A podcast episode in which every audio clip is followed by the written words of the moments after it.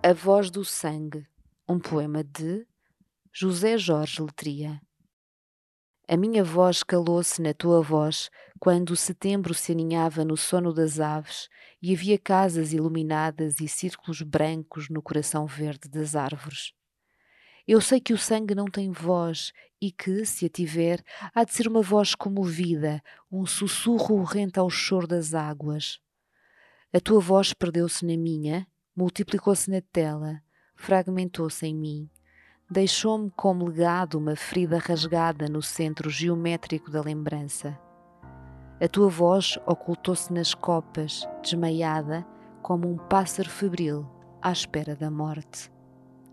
José Jorge Letria em O Livro Branco da Melancolia, uma edição da Imprensa Nacional.